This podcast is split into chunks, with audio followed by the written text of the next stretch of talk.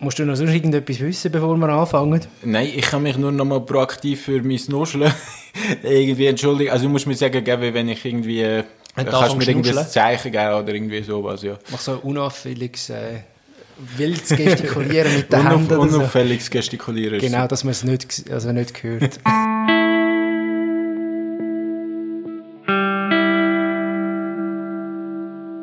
Im Bewusstsein, dass Vergangenes nicht unbeschrieben gemacht werden kann, möchte ich Sie im Namen des Bundes in aller Form um Entschuldigung dafür bitten, dass Sie ohne Gerichtsurteil administrativ versorgt wurden.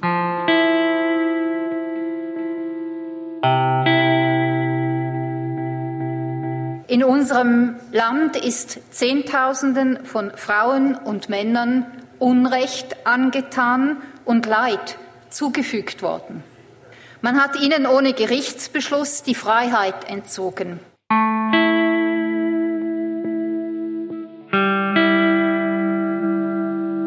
Sie hat manchmal das Gefühl, dass die Öffentlichkeit wird von den Überlebenden von Administrativversorgung erwarten, dass die jetzt quasi dankbar sind, dass sich die Öffentlichkeit entschuldigt hat.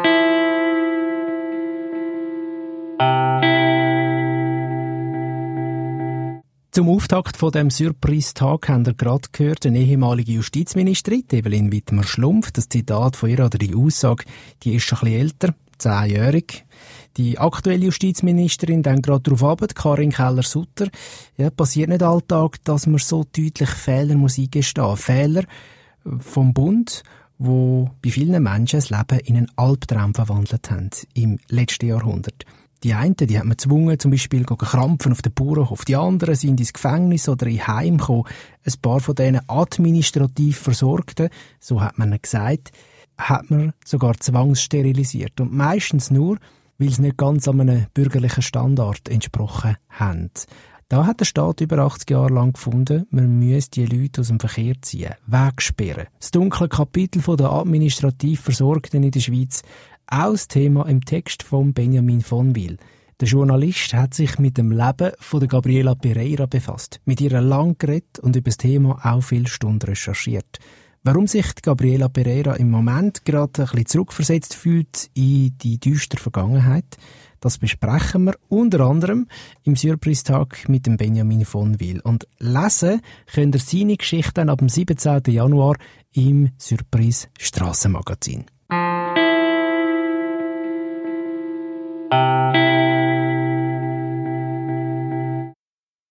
Vielleicht ganz kurz, mit was kämpft denn Gabriela aktuell? Neben dem, dass wir wissen, dass sie, dass sie eine Geschichte hat und auf die auch noch eingehen, was, kämpft sie im Moment gerade? Was beschäftigt sie? Also, auf einer ganz eigenen privaten Ebene kämpft sie um eine IV-Rente. Und das auch schon seit mehreren Jahren. Ich glaube, es sind sieben Jahre. Und jetzt eigentlich hat sie gedacht, es ist so wie eine Lösung gekommen letztes Jahr. Sie bekommt die Rente, es ist aber nur eine halbe Rente und jetzt muss sie sich nochmal sechs Monate bewerben. Für sie, wo ein hinkendes Bein hat einerseits, wo äh, Sozialphobie hat, wo Angst, also wo nicht kann in engen Räumen sein, ich weiß gerade das Fremdwort nicht mehr, für sie wäre es einfach wie Hohn, dass sie jetzt nochmal muss äh, sechs Monate nachweisen, dass sie sich auf eine Stelle bewirbt, wo sie all das kann sein, nicht, äh, nicht beweglich, nicht muss mit Menschen zu tun haben, nicht muss in Räumen sein. Mhm. Und äh, ja, da wird sie durchaus auch laut. Und auf einer anderen Ebene kämpft sie im Aargau gegen ein Gesetzestext. Es sind eigentlich nur anderthalb Sätze und wenn man sie liest, ohne irgendeinen Background und Kontext, wirken sie recht harmlos. Es heißt, Leute, die Sozialhilfe beziehen und verschiedene Bedingungen erfüllen, können an einer Unterkunft zugewiesen werden. Das klingt relativ einfach. Wir kommen dann noch darauf zurück, dass das eben nicht einfach nur so ein einfacher Text ist und so. Darum ist ja die Geschichte jetzt auch entstanden. Ähm, sie selber ist ähm, administrativ versorgt. Das Thema ist aufgekommen, weil es uns das ganze letzte Jahrhundert beschäftigt hat in der Schweiz. Über 60.000 Leute, die da einfach irgendwo in Waisenhäusern oder Erziehungsanstalten gelandet sind. Sie selber, das ist ja individuell, wer was erlebt, aber sie selber ist schon früh als Kind dort in die Mühle hineingeraten und hat unter anderem auch sexuellen Missbrauch erlebt. Was, was hat sie für einen Eindruck gemacht auf dich, wo du sie getroffen hast? Ja, also ein mega starker Mensch. Also ein Mensch, der irgendwie das reflektiert hat, wo, wo sich immer auch, also sie, sie sagt, was sie erlebt hat, ist Kafkas Strafkolonie. Und äh, sie sagt aber auch, sie ist aus dem rausgegangen. Und, äh, und ich glaube, es ist wie die Auseinandersetzung mit Literatur, mit intellektuellem Zeug, mit, aber auch immer wieder mit dem Leben, wo sie, was sie zu einem extrem starken Menschen macht, aber jetzt nicht zu einem starken Mensch eben nicht unbedingt körperlich und nicht unbedingt so, dass man jetzt irgendwie äh, weiß ich nicht, sie hat einmal erzählt, dass sie beim Bundesamt für Justiz eingeladen worden sind und dann hat sie es allein fertig gemacht, halt die Art, wie dort miteinander geredet worden ist und die Art, wie man wie man das Thema, wie man das Schicksal behandelt. Mit dem Juristendeutsch, oder was? Mit dem Juristendeutsch und mit dem wie soll man sagen, auch unpersönlichen, dem gewissermaßen wie entfremdeten. Mhm. Sie sagt halt auch, und ich meine, ich das nicht, bin nicht dort bei all diesen Ereignissen, Anlässen, Kommissionen und so dabei gewesen, aber sie sagt halt auch, sie hat immer wieder an Orten erlebt, äh, bei Programmen erlebt und so, dass man halt doch Leute sucht, die so die guten Armen sind, die, die dankbar sind, die, die quasi de, sie hat manchmal das Gefühl, dass die Öffentlichkeit wird von den Überlebenden von Administrativversorgung erwarten, dass die jetzt quasi dankbar sind, dass sich die Öffentlichkeit entschuldigt hat. Und sie sieht aber keinen Grund dafür. Natürlich. Weil sie lebt ja bis heute in Armut und, ähm, und hat um alles müssen kämpfen.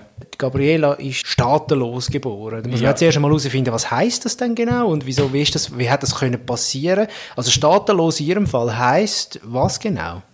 Also das heißt, dass sie, ich meine, ich, ich kenne jetzt das Dokument auch nicht, wo es damals gegeben hat, aber dass sie keinen Pass hat. Also dass sie weder, weder Schweizerin noch irgendetwas gesehen ist. Normalerweise Staat, die meisten Staaten hat es gegeben in, der ehemaligen Sowjetunion mhm. oder in Nazi-Zeiten, dass Leute, die quasi der Pass entzogen worden ist. In der Schweiz ist es, ich weiß nicht mehr genau bis in welches Jahr, aber äh, halt möglich gesehen, bei der Gabriela ist es möglich gesehen, weil die Eltern sind nicht verheiratet gesehen, ihre Mutter ist Portugiesin gesehen, Behörden haben gewusst, dass die Eltern wollen heiraten eigentlich, aber es hat wie hat wie formell keinen Unterschied gemacht und ich meine, ich weiß, also, also was Gabriela sagt, wenn ihre Mutter äh, dann wieder zurück nach Portugal wäre, was sie hat ja können, dann mhm. hat sie ihre Kinder ganz Nicht können müssen da lassen. Ja. Und äh, ja, das ist auch ist hart, oder? Ist unvorstellbar eigentlich. Aber jetzt sind wir wieder am Anfang dort, wo du schon mal sehr ausführlich darüber geredet hast, was, was, der, was, was der Aargauer Gesetzestext genau ist. Wenn man das so zuerst liest, denkt ja gut, okay, das ist einmal ein, ein kleiner Satz, wo aber sie, wo das natürlich erlebt hat, völlig, völlig auf den Plan gerufen hat, weil sie, weil sie, weil sie selber weiß, was Behördenwillkür bedeutet oder so. Also ist eigentlich äh, schon noch wahrscheinlich auch wie wichtig, dass die Leute aus dieser Zeit Feinfühligkeit haben für das Thema. Natürlich, aber man muss auch sagen, bei der UFS, also der unabhängige Fachstelle für Sozialhilferecht, haben auch alle Alarmglocken gelötet. Also es ist, ist schon nicht nur, nicht einfach nur ihrer, emotionale ja, ja. Verbundenheit. Und vielleicht wie, was, was ja wie spannende ist, also die Erklärung, nachdem es die Demo hat im September, hat gerade der Regierungsrat am gleichen Tag noch die Erklärung rausgegeben, die erste, warum dass der Gesetzestext da drin steht. Und der Gesetzestext, der steht dort eigentlich innen, weil, äh, also er ist nicht bezogen auf anerkannte Flüchtlinge, es steht überhaupt nichts davon, aber eigentlich hat die Regierung wollen, ähm, anerkannte Flüchtlinge in so Kollektivunterkünfte unterbringen. Also man, man kommt aus dem Asylheim und geht wieder in ein Heim und Leute, die quasi da aufgewachsen sind und immer gesehen sind wie Gabriela, sind nicht gemeint gesehen. Was, ja, was vielleicht auch noch eine Absurdität ist, oder? Dass, dass eigentlich durch, durch irgendwie, also, man darf ja nicht Rassismus in den Gesetzestext schreiben. Äh, man darf jetzt nicht irgendwie anerkannte Flüchtlinge interniert werden, aber, aber eben so, auf Ebene Sozialhilfe, wer Sozialhilfe bezieht, der kann, der kann, mit dem kann man das machen. Und so ist eigentlich die Aargauer Regierung auch einfach reingestürchelt, oder? Ist wie ein Wespennest gesehen, wo, wo, wo dann plötzlich die Kritik losgegangen ist von der Armenhäuser Nein Bewegung. Die haben, die haben das keinen Moment überlegt, dass das eigentlich irgendeinen Bezug hat zu administrativer Versorgung. Was denkst du, wird dir das Thema irgendwann wieder, wieder begegnen als Journalist? Ja, also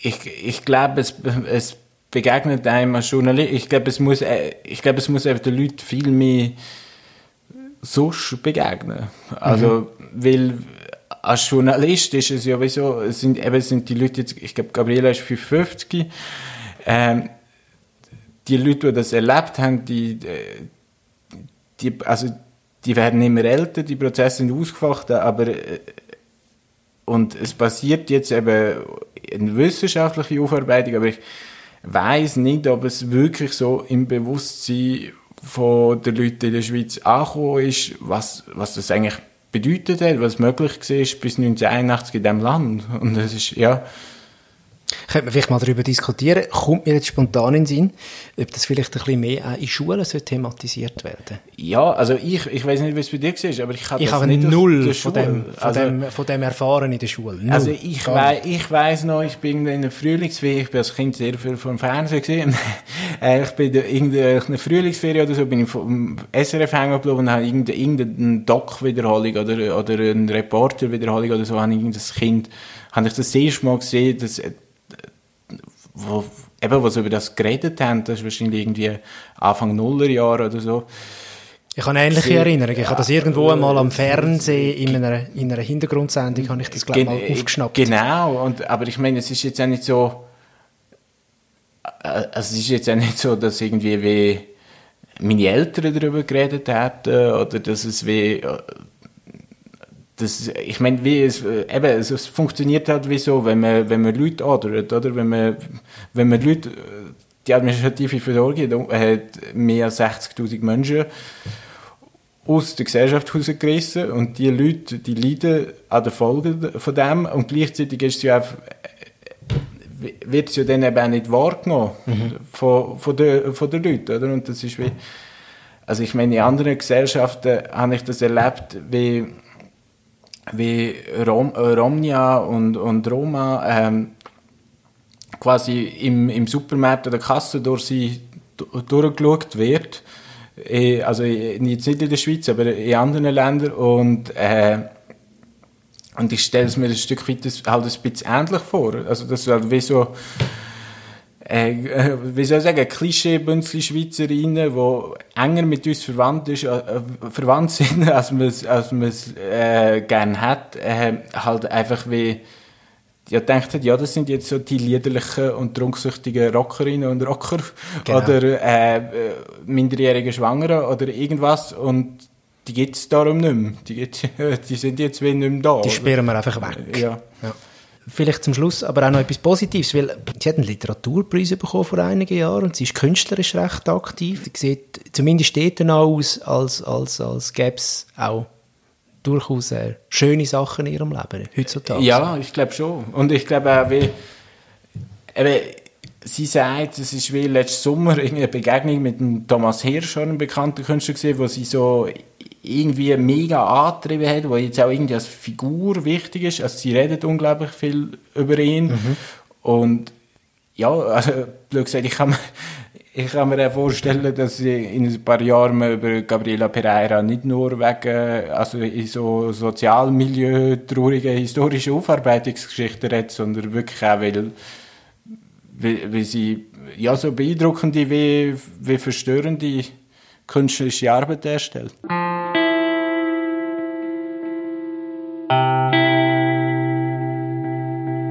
Sind wir gespannt und hoffen es natürlich auch für Sie. Mehr zu der Gabriela Pereira ihrem aktuellen Kampf gegen das Unrecht und mehr zu ihrem Leben lesen ihr im Surprise Strassenmagazin im Nummer 467. Und das könnt ihr kaufen ab dem 17. Januar.